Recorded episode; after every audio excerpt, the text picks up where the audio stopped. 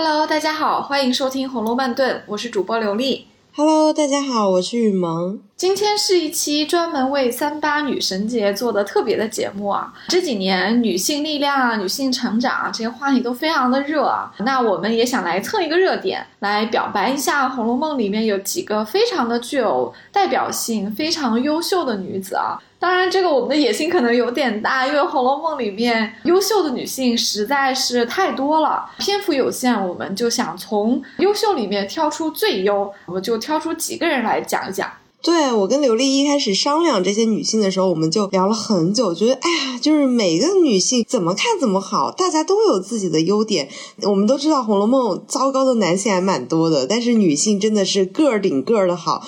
那我们今天评出来的这个榜单里面的五个人啊，评选人不是我和刘丽哦，是贾母。没错，正如雨萌你所说啊。《红楼梦》里面优秀的女性太多了，甚至是在太虚幻境的时候，作者就给我们透露啊，这些女性优秀到什么程度呢？金陵十二钗的正册、副册和右副册，宝玉都没有看完，那每一个上都有十二个女子，可想而知啊，在整个贾府里面，优秀女性有多少人？那这还仅仅是其中的一部分。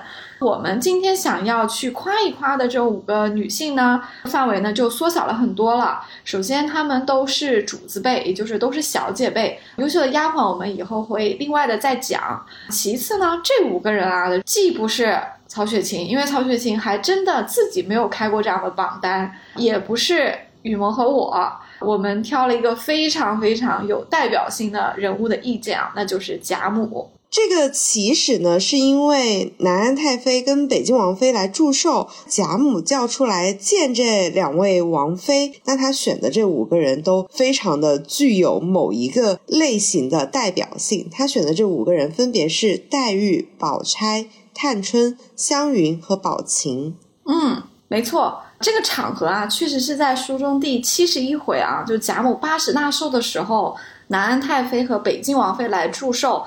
这两个王妃啊，提议说：“哎，把你们家的女孩子叫出来。”所以贾母才把他们叫出来的啊。这个社交场合是非常非常重要的啊。我们假想一下，为什么重要啊？第一，贾母是国公爷的夫人，可是南安太妃和北静王妃既然都叫王妃了，他们的身份其实是比贾母还要高的哦。那你过生日？身份比你还尊贵的贵妇人到你家里面来说：“哎呦，你们家的女孩子叫出来见一见吧。”当然是一个非同小可的一个社交场合，可不能给自己家族丢脸啊！这是第一。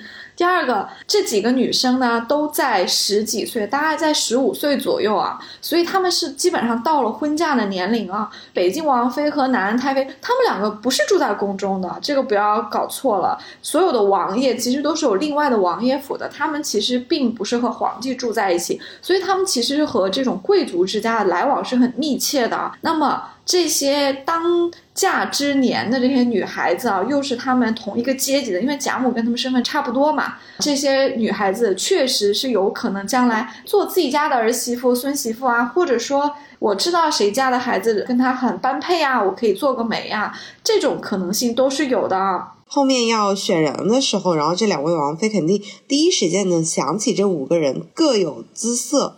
嗯。比如说像南安太妃和北京王妃就有提过啊，说史湘云，你听见我来了还不出来，还等人叫去，就可见啊，他们平时和史湘云的叔叔就是这个钟敬侯和宝林侯啊，也是有来往的。所以这些小姐们的婚事啊，很可能都是在社交场合上，这些贵夫人先看一看他们怎么样，进行一番撮合的，这个是一个比较合理的一个猜测啊。所以贾母在这个时候。叫出来的这几个人就非常非常的重要了。第一，不能给家族丢脸；第二，将来这些孩子们的婚嫁，这些王妃们可都是说得上话的，所以更要叫这个优秀的人出来了。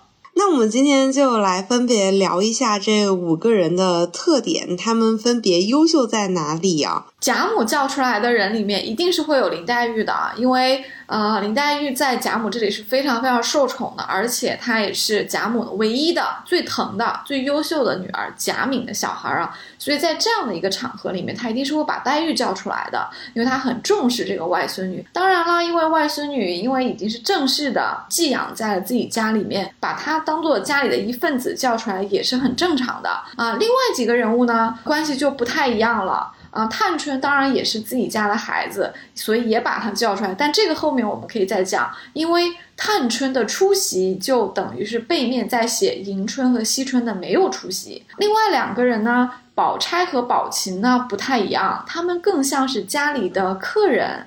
虽然薛宝琴是王夫人的干女儿啊，但干女儿的身份其实。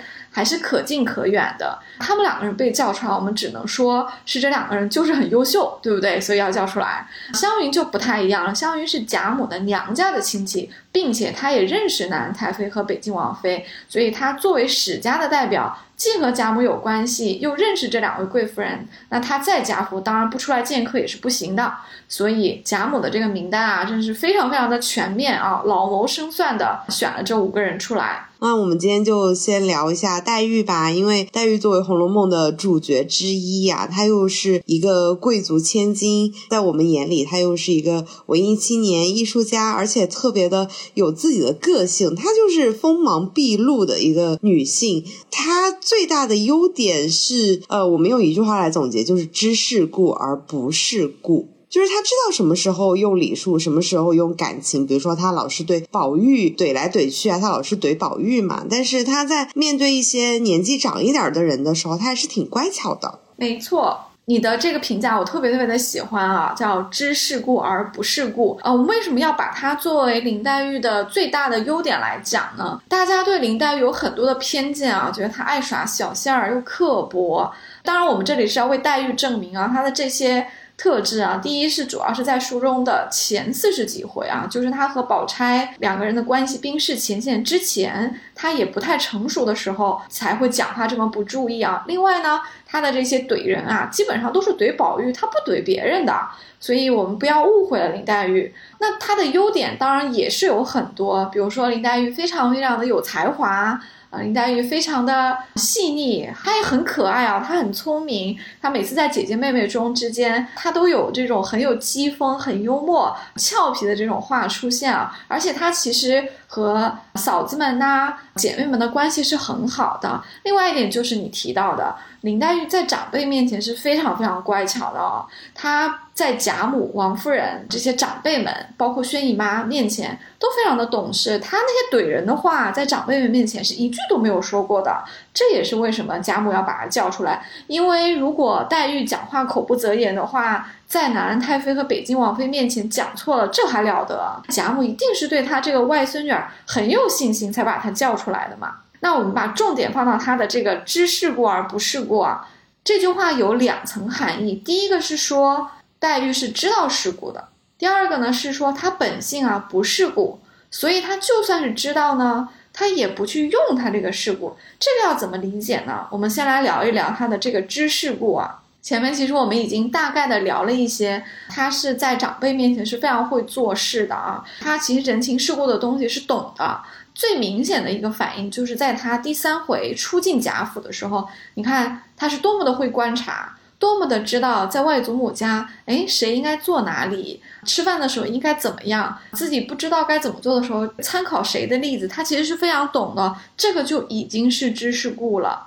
另外，我还想举几个小例子啊。整本书里面，就从六七十回开始啊，贾府尤其是大观园，就出现了非常多的礼崩乐坏的事情，甚至出现了抄检大观园这样的一个可以说是一个很惨烈的事件啊。不同的人的房中，像迎春啊、宝玉啊，他们的房中都出现了一些不太好的事情，不管是老妈子犯的，还是小丫鬟犯的。但是你看。潇湘馆是不是从头到尾都非常非常的太平，从来没出过什么事情，对不对？这个其实也是林黛玉知世故的一部分哦。她对自己的这个小屋子、对自己的人手、对自己的队伍的管理，其实是有一套的。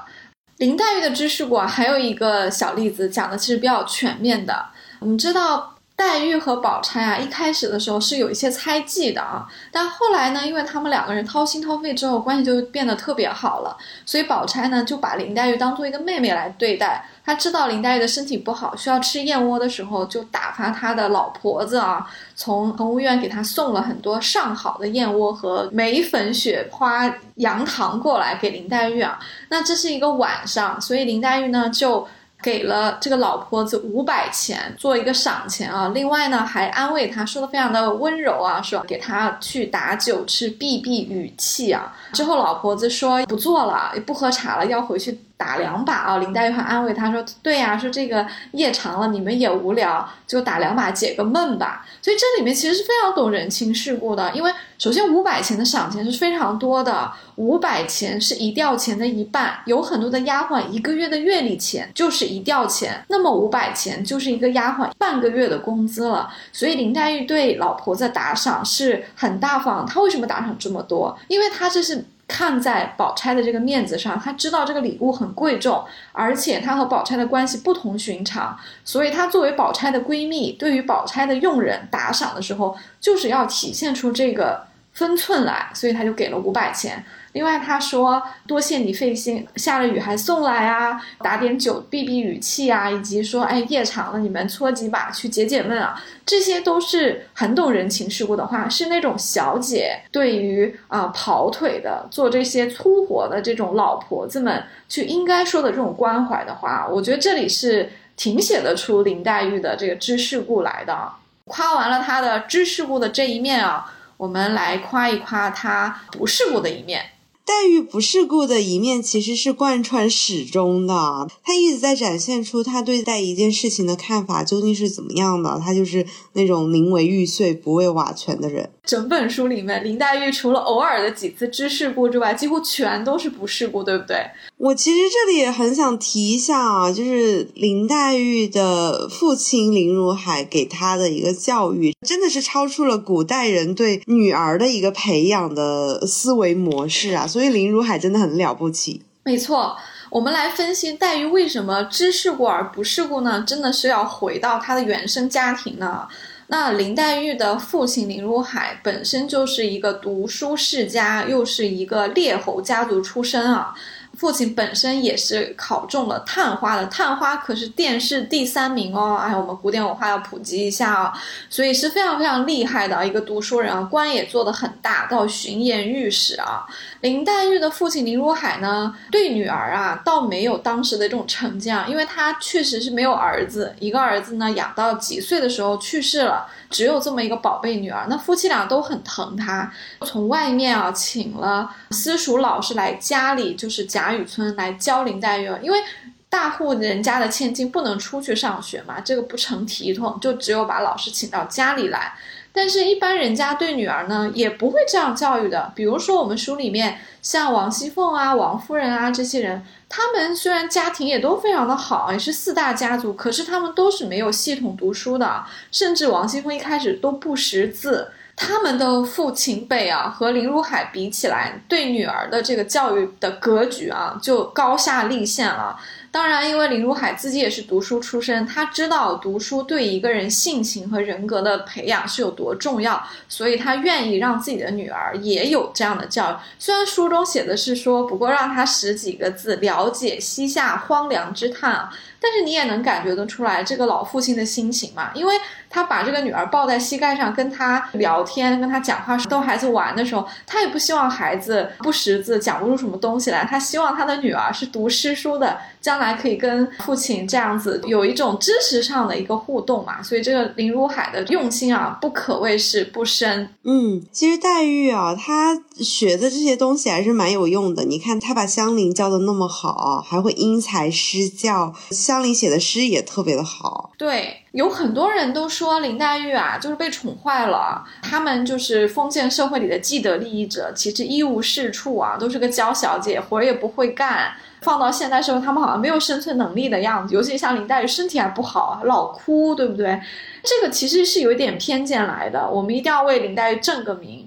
因为黛玉其实呢，她是非常优秀的一个。怎么说呢？文艺评论家，她也是一个非常优秀的创作者啊。这从她写的诗以及她教香菱学诗里面的因材施教就可以看出来啊。她把香菱这样一个一开始对诗歌完全没有入门，仅仅是贪慕大家写诗这样的一种风雅的事情来学习的一个女孩子，通过几次的评点啊。就把香菱教到最后，说，哎，写出了非常漂亮的诗。所以林黛玉当然是很有能力呀。她在我们现代的社会，她完全可以去大学里面去教，怎么说，教文学评论嘛，对不对？她可以教创意写作啊，她怎么能说是一无是处呢？我想再回到林黛玉的原生家庭的教育上来讲，她的知世故而不世故啊，因为她是一个贵族家庭，她的母亲是来自于国公爷的家庭，她的父亲又做巡盐御史，这样的家庭。你要让他不懂世故是不可能的，因为他的父亲、他的母亲一定是会跟他教很多的教养、很多的待人接物的东西，所以林黛玉一定是需要知世故的。他就算是。进贾府的时候比较小，到了贾府里面，像外祖母、贾母这些长辈也一定会提点她的，所以林黛玉一定是会学习到事物的这一面的。那不事故的这一面，我觉得更多的就是要归到她的家庭里给她的这种诗书的教养了。因为不但是她小的时候是系统的去读这些正统的这个文化的，另一方面，她父亲林如海给我们的感受也都是一个。非常知书达理的这么一个知识分子的形象，所以林黛玉的教育和她的家庭造就了她知世故而不世故的这么一个千金小姐的形象。而且这样的一个千金小姐去应聘一个大学教授，绰绰有余的。所以这是我们要评点的第一位优秀女性啊，就是知世故而不世故的林黛玉。嗯，那我们要评点的第二位就是我非常非常喜欢的宝钗。宝钗对于大部分人的印象的话，她就是一个非常世故的人，好像这一点上跟黛玉截然相反。但是以我的角度来看啊，我觉得宝钗是因为家庭的原因，还是回到一个原生家庭，她过早的放弃了自己的个人爱好。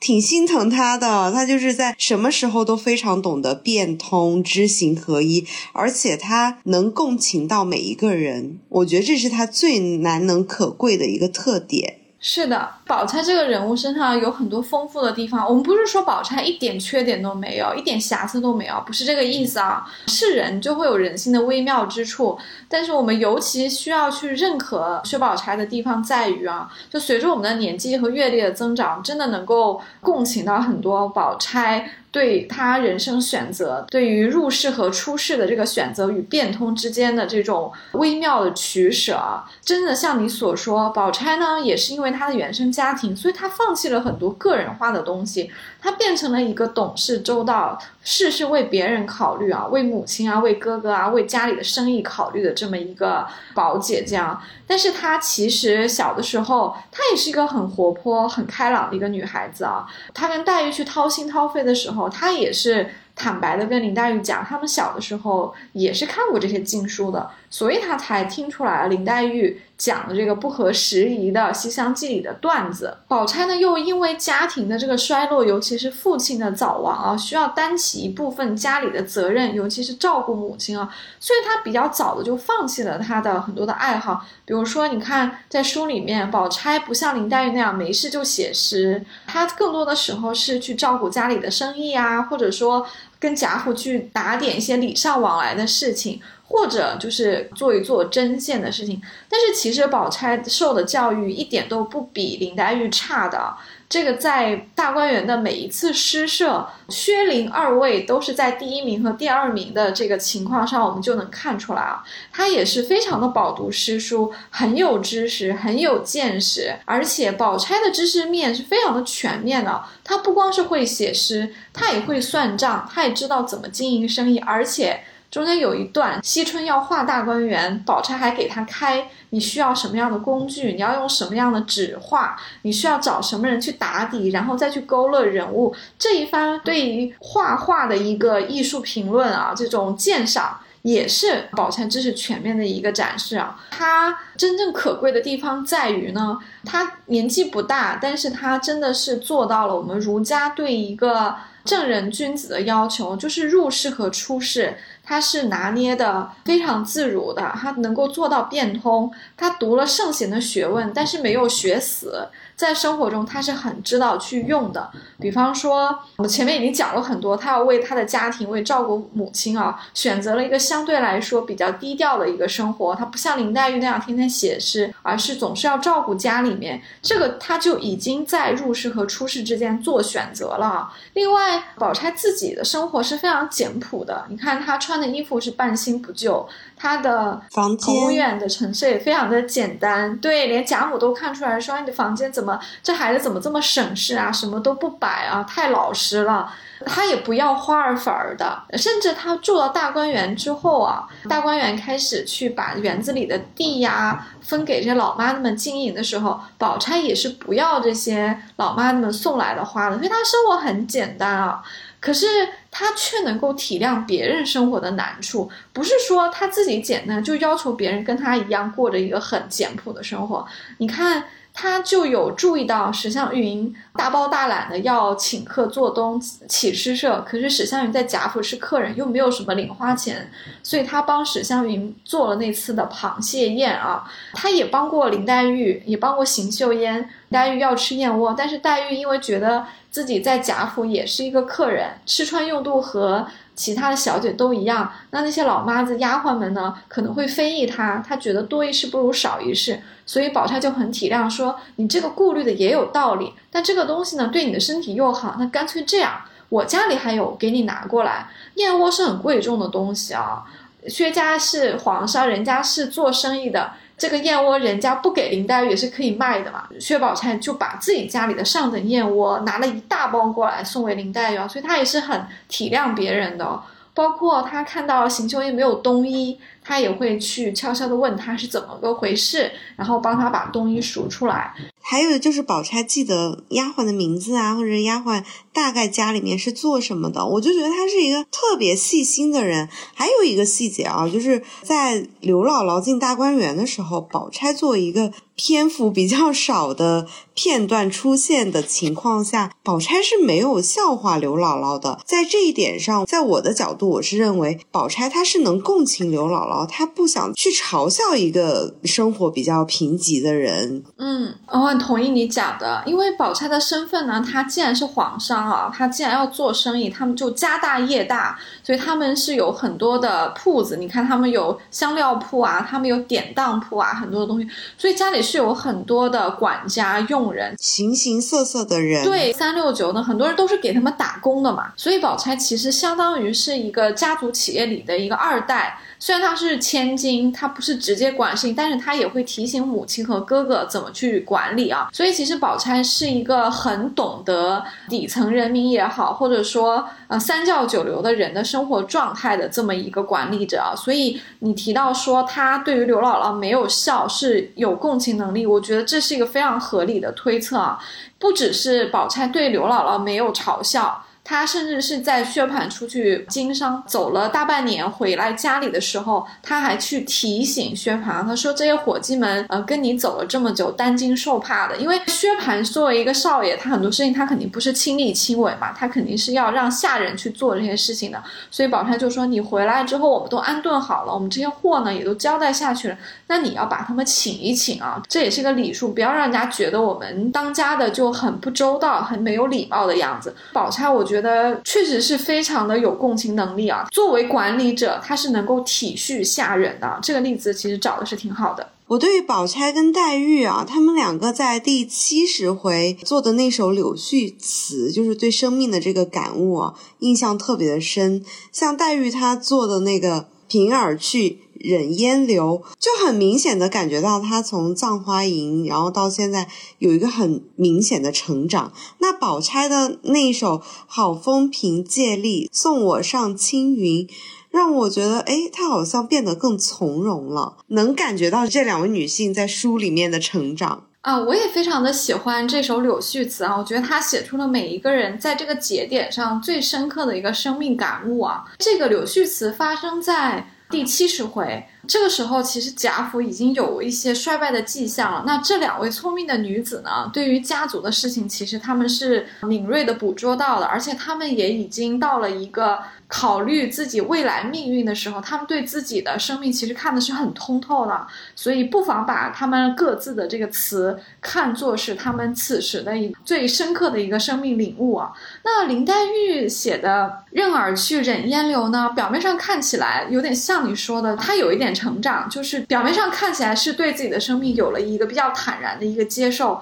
但其实这首词整个的调子是非常的悲凉的，他还是对自己的命运终究是一个悲剧的一个认可，所以这种坦然中间其实是非常的哀伤的，因为我们前面他起头的“粉坠百花洲”和“香残燕子楼”这两句啊，都是在引用历史上的红颜薄命和自己做对比的，所以林黛玉对自己薄命的这个接受啊是。呼之欲出的，虽然他最后两句“嫁与东风春不管，任尔去忍烟流”看上去像是一种比较平静的一个接受，但事实上他也是在说：“我知道我的命就是这个样子了。”那这很符合林黛玉的绛珠仙子的这一个来人世间走一道的使命啊，倒也不必去过度的去批评他为什么写的这么哀伤，好像很不吉利的样子，因为这就是林黛玉的使命来的。薛宝钗的诗就不一样了，薛宝钗的。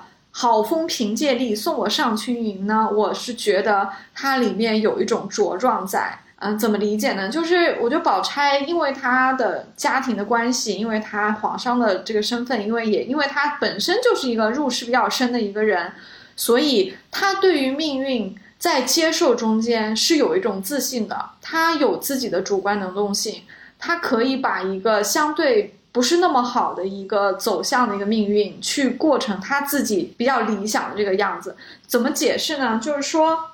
薛家的衰落也是显然的，他也没有了父亲。宝钗将来嫁人也好，整个家族的生意的走向也好，很多事情是不受她控制，因为她是一个女孩，将来继承的一定是哥哥。所以在薛宝钗拿到的这一副牌里面，你看她这副牌其实也不是那么的理想的，但是在这样的一副牌里面，宝钗仍然给我们展示了一个很自信、很温暖、很周到、对自己的生命很有要求的一个女性的形象。所以。他写这首诗的时候，他前面也讲，他说柳絮是一个轻薄的东西，可是我今天非要换一个样子来写它。他就觉得说，柳絮虽然轻，可是因为它轻，它不用去和命运对抗，有一阵好风就可以送它上青云。这里面我感觉得出来，挺豪迈的。甚至我们不妨做一个情节上的关联啊，大家都知道说黛玉会早亡，那宝玉呢是会和薛宝钗进入婚姻，这个是判词里面明白的写出来的。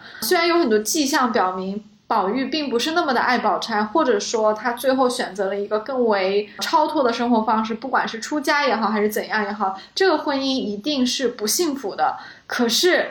即便是在这样的结局里面，我也很难想象我们的宝姐姐会活成一个自怨自艾、哭天抢地的女子。不会的，我相信宝姐姐会在给她的再怎么烂的一副牌里面，她都会过好她这一个角色的，她都会做好好女儿、好媳妇，她也会做好她自己。所以送我上青云这里面，我真的听出来了，宝钗的一点点像，不能说向命运宣战吧，就是有一种说。没关系，来吧，我不怕。啊，我们提到这个一副烂牌啊，那我们在往期的节目里面有着重聊一个女性，那就是探春。探春就是手握一把烂牌，但是她却把这副烂牌打得特别的好的一位女子。没错，探春真的是红楼十二钗里面非常光彩夺目的一位啊！而且正如你所说，她拿的牌并不好，因为她。呃，有一个很尴尬的身份，就是她是姨娘生的。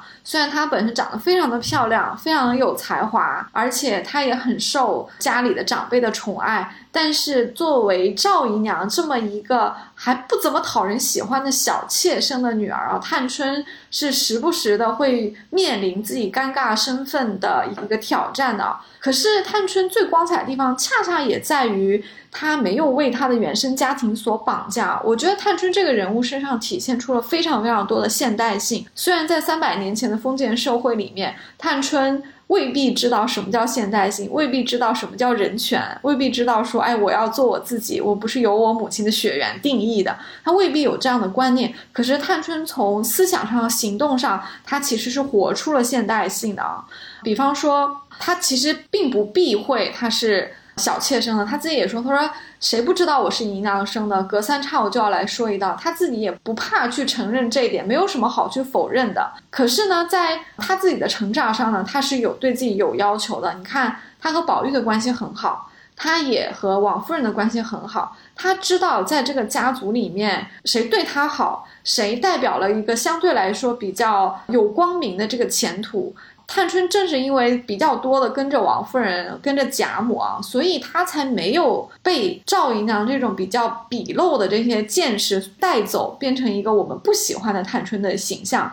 正是因为像贾母啊、王夫人，他们都给了探春相对来说比较正统的千金小姐的教养，才让她有机会活成一个大小姐的样子啊。探春的不为原生家庭所绑架，有两层意思啊。这是她言行里面所体现出来的。第一个就是我是我自己，我不是由我的原生的母亲就是赵姨娘来定义的。第二点是谁对我好，我就对谁好，所以他也不去讲正的数的，他就是说那谁对我好，我就对谁好。那有很多的例子啊，都可以表现出来。探春对这两者的感悟都是很深，并且他是做得到的。有很小的例子，比如说。探春因为委托哥哥宝玉帮她出门去买工艺品，让他报答他呢，就给宝玉做了一双很精致的鞋子。这个时候，宝玉呢就很和稀泥的过来，在那里说说啊，因为你给的这个鞋子，赵姨娘知道了，就在那里叨叨说自己的弟弟还鞋塌了、袜塌了，怎么去给别人做鞋？宝玉有点像是很家长里短，在那里讲八卦。其实他这个八卦讲的很不高明。我要是探春，我听了也很生气，因为。你宝玉的立场是什么？你也是我的哥哥啊，我为什么不能对你好？宝玉就仅仅是在讲赵姨娘怎么想。可是探春呢，就很有道理。她说：“难道我是应该做鞋的吗？”就是她指出来赵姨娘逻辑的问题，并不是因为你是我的生母，贾环是我同父同母的弟弟，我就应该对你们俩好。贾环也是个少爷，他的鞋子是有人做的。我为什么做给宝玉，并不是我要巴结宝玉。作为家里的王夫人这个正房生的少爷，我不是为了巴结宝玉，也不是为了巴结王夫人，是因为我跟这个哥哥比较好，我请他帮我做一个事情，他给我买了很多东西，那我感谢他，所以这个礼物是一个有情义的礼物，这里和正数是没有任何关系的，就是谁对我好，我就对谁好。所以你看，探春思路是非常清楚的，并且她离家的时候，同样的这个事情又发生了，就还是她的这个不争气的生母又过来闹。赵姨娘的兄弟赵国基去世了，是要有赏钱的。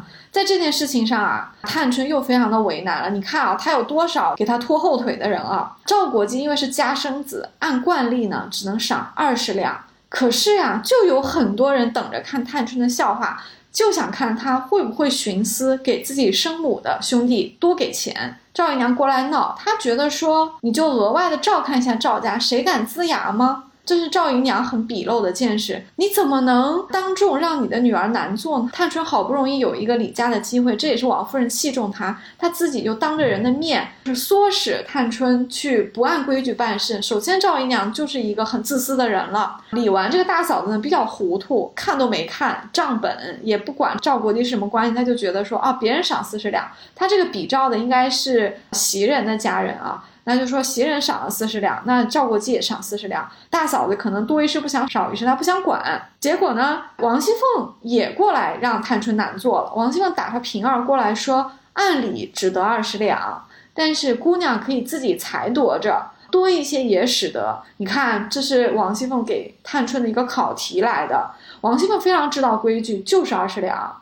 但是他要卖探春一个人情，因为这个时候他生病，探春是协理来管家的，所以他说了一个软话，他说：“姑娘才躲着，多给一些也使得。”表面上看是送给探春一个人情，就是交给你一个自由，你想多赏一点也没有问题。但这其实是在给探春挖坑啊！为什么？因为谁不知道赵国基是探春真正的舅舅呢？不就是想等着探春不按章办事，徇私？给自己的这个血缘上的就有多赏钱，这样探春就落了大家的一个笑话嘛。所以王熙凤这个考验啊，你可以理解为王熙凤也是非常世故的啊，她自己要做一个秉公执法的人，她要说出来按理只得二十两，但是她呢又把这个球踢给了探春，这个烫手的山芋给了探春，但是这么多拖后腿的人。都没能把我们这个聪明又公正的这个三小姐拉下水啊！她非常非常的聪明，她就是照章办事，赏二十两。她自己也说得很明白，她说我是太太委托来做这个事情的，等太太回来，就算把房子赏了人也可以随她的，但是这个不按章办事的这个口子不能从我这儿开。所以你看，原生家庭的每一次的绑架都没有能够伤害到探春，她用自己的言行就和这些。不上道的这种，像赵姨娘这样的，她的生母就划清了一个界限。我对探春的一个最大的印象就是她说的那句：“但凡我是个男儿，我必定干出一番事业来。”就是能看得出来她的野心跟抱负的。她还是一个思想上特别独立的女性。嗯，为什么我们说探春身上的现代性最多？一方面。其实，在那个社会，为原生家庭绑架是很常见的。毕竟，确实是一个姨娘生的。在那样的一个制度之下，如果探春自己啊没有一个上进心，没有通过她自己的不管是教育也好，对生命的感悟也好，跳出这个原生家庭以及赵姨娘这种鄙陋的勒索的话，那探春的命运我们就很难想象了。这个是她现代性的一部分。另外一个就是你说的，她对自己的作为。她其实是很有规划的，但是她受制于她是一个女孩子的身份。她也说这里一步多走也没有我的，一句多话也没有我说的。但如果我是一个男人，我就走了，去建功立业去。这是她没有说出来的话哦。这是探春另外一个现代性的部分啊。说到这里啊，我想 Q 一下我们之前提到的贾母把这五个女孩子叫出来啊。席间不是有北静王妃和南安太妃吗？这两位王妃呢，对这五个女孩子是非常的满意的。又结合你刚刚说的，探春说：“我要是个男人，我必早走了。”我这里开一个脑洞哦，因为我们知道探春的结局是远嫁，已经算是不好的结局里面一个相对比较好的。因为远嫁虽然意味着你从此以后再也没有机会见到你的家人了，但毕竟啊，远嫁还是生存下来了，对不对？而且探春的远嫁很可能在贾家还没有彻底垮台的时候就结了这桩婚事，所以她可能。嫁的这个人物呢，门第上是比较相配的，可以理解为探春结局还可以。那这个远嫁有没有可能就是南太妃和北静王妃安排的？我觉得有这个可能性啊。一方面她确实很优秀，另一方面对于贾府来说啊，探春是他们自己家的人。他的婚姻是可以贾府全权做主的，因为比如说薛宝钗和薛宝琴，那人家不是你们家的人嘛，那史湘云有自己的叔叔给他做主嘛，所以其实贾府能够做主的婚姻，无非就是探春和黛玉这两个，再加上他又发出了这个感慨，说我如果是个男人，我早走了，所以我联想了一下，远嫁这种壮举啊，也只能安在探春身上，可能南安太妃或者北静王妃来选人的时候。别人也不愿意，或者说别人也不适合，就只有探春，这给了他一个离开他一个相对来说尴尬的原生家庭的一个机会，而且远嫁不也像一个男孩子一样出去了吗？我相信她在婆家是可以把婆家管得井井有条，很像样子的。所以这个三小姐无论是从哪一个方面说，都非常非常的让我们的赞叹，怎么夸都夸不完。嗯，那既然我们提到远嫁远行啊，我觉得探春应该特别特别羡慕一个人，就是宝琴。嗯，我知道你的意思，因为宝琴是天下十庭走了三庭的一个奇女子，对不对？嗯，那个时候女性要读万卷书、走万里路真的很难哎。宝琴她作为一个这种先锋女性，她居然实现了壮游。没错。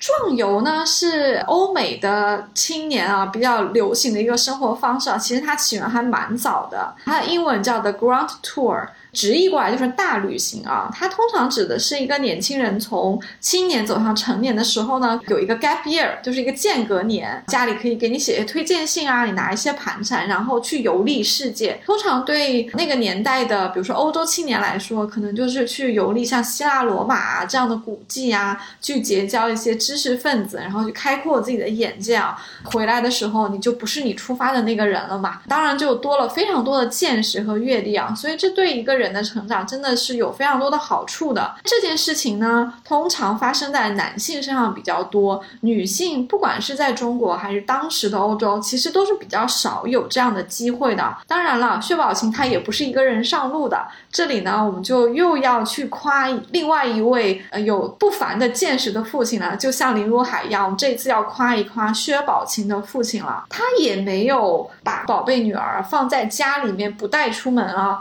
他出门。做生意的时候是把这个薛宝琴带在身边的，这才有了说天下十亭走了三亭的薛宝琴，因为他通过旅行就开阔了眼界，建立了他的人格。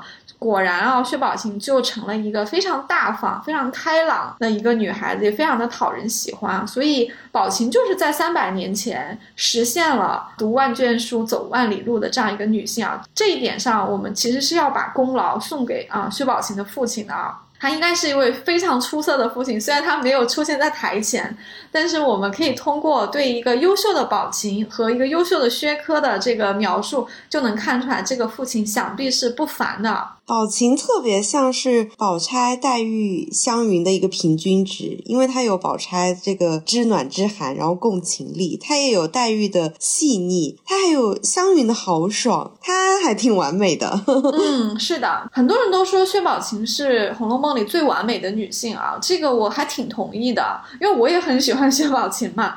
那你说到说她真的很像宝钗、黛玉和史湘云的平均值啊。这是有佐证的，因为薛宝琴本身就跟这三个人非常的好，而且有很多的地方显示出来，宝琴也是很会识人的。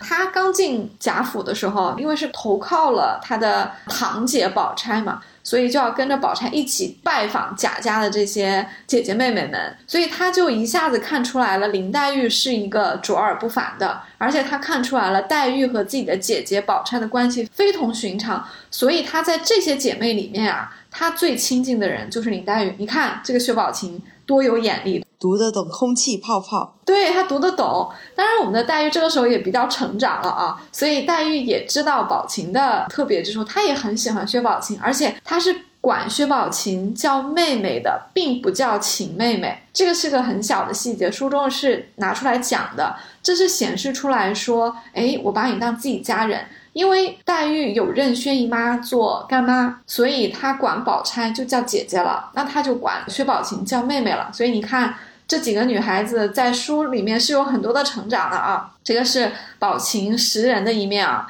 并且她后面呢还有送过水仙和腊梅给黛玉和探春，哎，这也是很识人啊。你看是赖大家的送给薛宝琴的。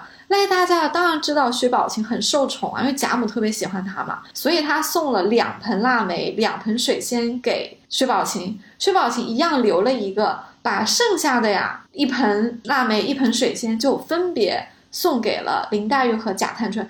你看看薛宝琴这个眼光多好啊！她跟贾母简直就是一个眼光啊！你只有两个东西送人，你送谁？你送最优秀的，而且跟你最好的人嘛。所以他就看出来了，贾府的这么多姐妹里面，林黛玉和探春是最出类拔萃，而且这两个人肯定是跟姐姐比较好的。她同时呢，也有林黛玉的这个细腻的一部分啊，她跟黛玉也很谈得来，所以她们互相称了姐妹之后，就经常的玩到一起去啊。包括这种很机灵的话，也只有这两个人能讲得过来啊。有过一次，因为迎春的乳母。偷了他的累金凤去典当了，然后迎春又不敢管，这个时候探春就过来仗义勇为啊，就管这个仆人，他还使了个眼色把平儿叫了过来。这个时候宝琴和黛玉这两个小姑娘就在那里拍手说啊，这个姐姐敢是有这个将府招兵的能力吗？这就把人叫过来了。这个时候宝钗就使了一个眼色，让这两个人不要太过分了，因为。嗯，毕竟探春是在行使一个管理的职责，你们两个在那里觉得坏人被抓到了一样幸灾乐祸不太好，所以你看这个小细节非常非常的微妙，既写出了宝琴跟林黛玉比较像，就他俩都很活泼，都很直接啊，但也写出了宝钗就是大姐姐。宝钗就看出来了，哎，你们要注意一点，所以她使了一个眼色，是不是特别的细腻？当然，宝琴也有史湘云的那种豪爽啊。前面有提过，他们在聊天的时候呢，史湘云就在那里心直口快的说：“太太屋里面，如果太太在，跟太太说笑一会子无妨；如果太太不在，你可不要去，那一屋子的人都是要害咱们的。”哎，我每次听到这里的时候，我都笑。我觉得这史湘云也太可爱了。他讲话用这种小孩子才有的这种好和坏来评论啊，就因为其实一个大人是不会轻易的用好坏的。但史湘云讲的对不对呢？是对的。史湘云知道王夫人其实本质上是比较好的，很疼他们的。所以如果去王夫人的房里呢，王夫人自己在，你就跟王夫人说笑，没有问题。如果王夫人不在，你就不要去了，要注意一下，因为那屋子里的人是要害咱们的。他这个。那屋子里的人指的是谁呀？广义上是包括赵姨娘的，当然也包括一些被赵姨娘笼络的一些下人。这些人可能在王夫人面前不敢怎么样，但是王夫人不在呢，很可能就要使点坏了。所以史湘云她眼睛非常尖，话糙理不糙，对她看出来了。但是呢，哎，她说的又太直了，所以她说完之后啊，宝钗就笑了，她就说。这个话吧，倒是没错哈，就是太直了。他说我这个妹妹，我这个晴儿就有点像你啊，以后你就教教她吧。薛宝琴确实是有这么几个优秀的女子的优点呢，这也是她特别讨人喜欢，感觉上她性格特别全面的一个部分啊。当然，宝琴身上最值得我们学习，并且我们可以照着去操作的，可能就是她的壮游的部分了，因为我们没有办法在现在去给自己找一个。呃，像林如海这样一个探花的父亲，我们也没有办法去像宝钗一样经历这个家庭的这个锤炼啊。但是像宝琴这样通过旅行啊来开阔眼界、建立人格、避免狭隘的这种做法，其实是可以做到的。所以也和听众里面的女性朋友一起共勉啊，我们一起等疫情过后，要多多的出去旅行。嗯，如果是对于一般家庭来说，云旅游也不错啊，因为现在这种科技还有网络给了我们非常方便的云旅游的方式。没错，读万卷书和走万里路呢，我们不必拘泥啊。其实这两件事情都是要做的，旅行也要在自己的呃能力允许的范围内嘛，因为毕竟除了旅行之外，我们可能每个人还有自己的其他的身份和工作要做，只是说。像这样子开阔眼界的事情呢，是不妨多做一点的。因为宝琴的旅行也好，她的原生家庭给她的教育也好，显然是对她的成长有非常大的作用。你看，他就有在海外见过这个真真国的女子，还有见过这个黄发女子写的汉诗，就写得很好。所以，如果你像宝琴一样见过一个外国人，中文写的这么好。啊，还会写诗，你就不会轻易的有狭隘啊，你就不会轻易的排外，或者说有这种地域主义啊，或者是民族主义啊。可能宝琴在交往这个真真国的女孩子的时候，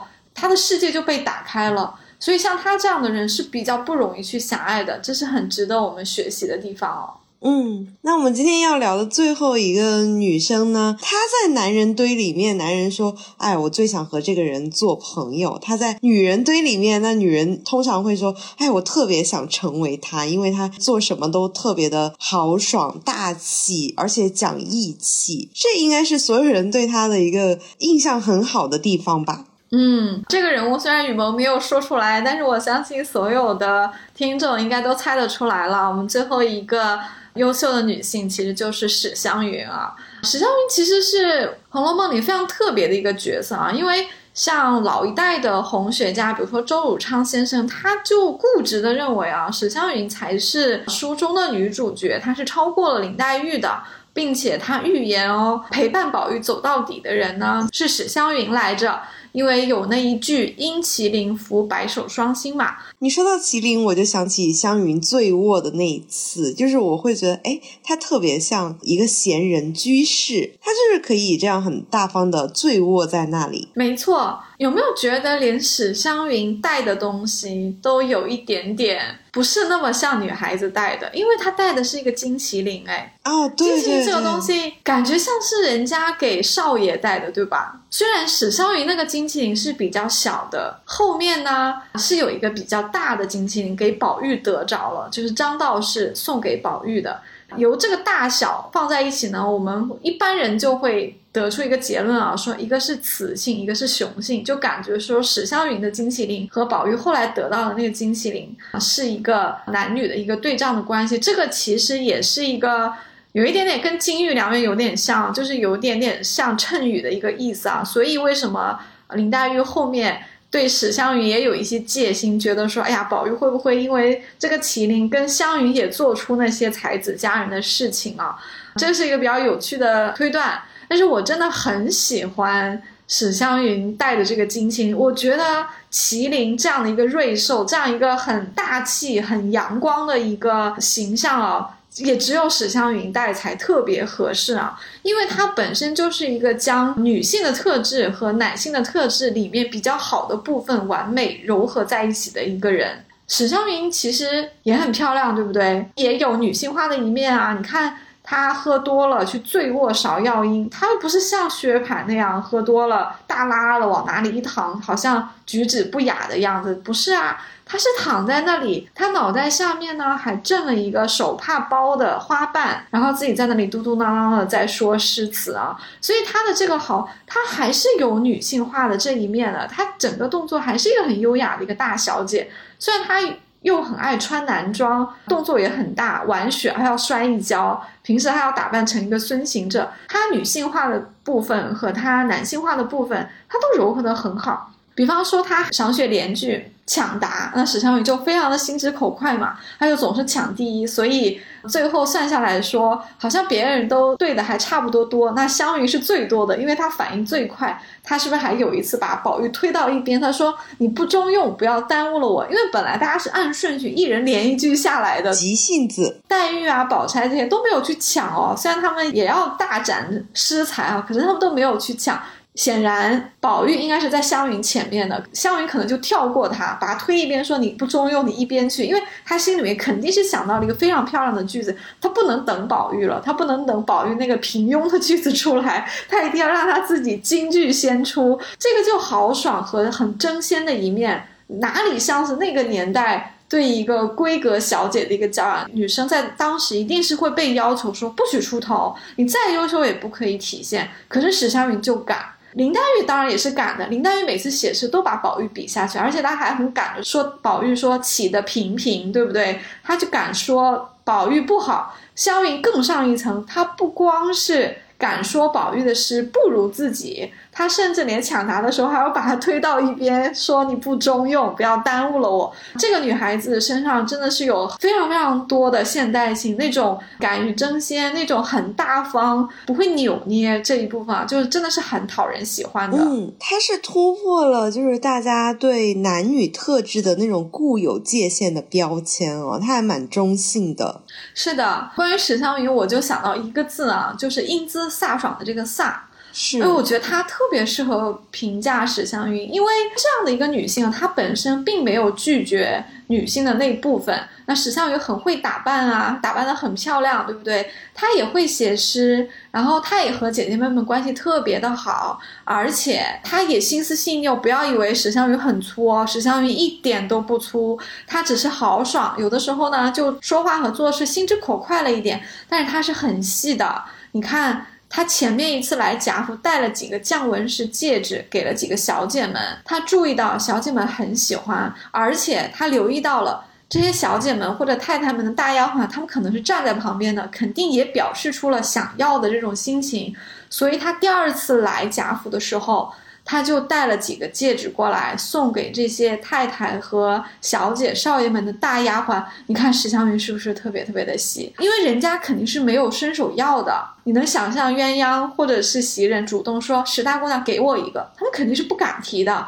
但是湘云就看出来这个东西很受欢迎，所以他下一次来的时候就用手帕子包好了带过来，而且他是当场说清楚的。他说这一个。是给金钏姐姐，她当时还不知道金钏已经不在了啊。这个是给袭人的，这个是给鸳鸯的，这个是给平儿的。她给的这四个人就是四个非常主要的人物的大丫鬟。鸳鸯是贾母的大丫鬟，金钏是王夫人的大丫鬟，平儿是王熙凤的左膀右臂，袭人是她的这个表哥宝玉房里的大丫鬟，所以。怎么能说史湘云粗呢？她明明就是粗中有细啊，是一个非常非常全面的女子。哎，在这里我不得不又佩服曹雪芹啊，她把每一个女子都塑造的特别立体，也是让读者深深的相信了这些人的存在。因为我们往往在读小说的时候会觉得，哎呀，写的太片面了，就是一点都不真实。然后这每一个角色好像人物都差不多，我们也记不住。但是你看这五个人啊，各有各的特点，我们真的。是能说出每一个人特点还都不相同，没错，他们五个人都非常的优秀，还不一样。然后每个人有他们自己的优点，他们的优点呢不重合，甚至有一点互补。但是他会给你一个感觉，就是这五个人呢，如果他们出现在现实中，我们跟他们每一个人都想做朋友，有没有？你会不会觉得说，生活中有一个像宝钗这样的朋友这么懂事，你每一次有难处都可以找他；有一个像黛玉这样的朋友，有什么好处都可以一起分享；再有一个像探春啊。很勇敢、很敢仗义直言的一个女性的朋友，包括像史湘云这种特别欢乐，什么样的胆大的事情她都敢带你去尝试。还有宝琴见过那么多的世面啊，她肚子里有那么多新鲜的事情。要是我们有这样的五个好朋友啊，会觉得非常非常的开心啊。她们真的就是又鲜活、又美丽、又独特、又生动的这个女性形象啊。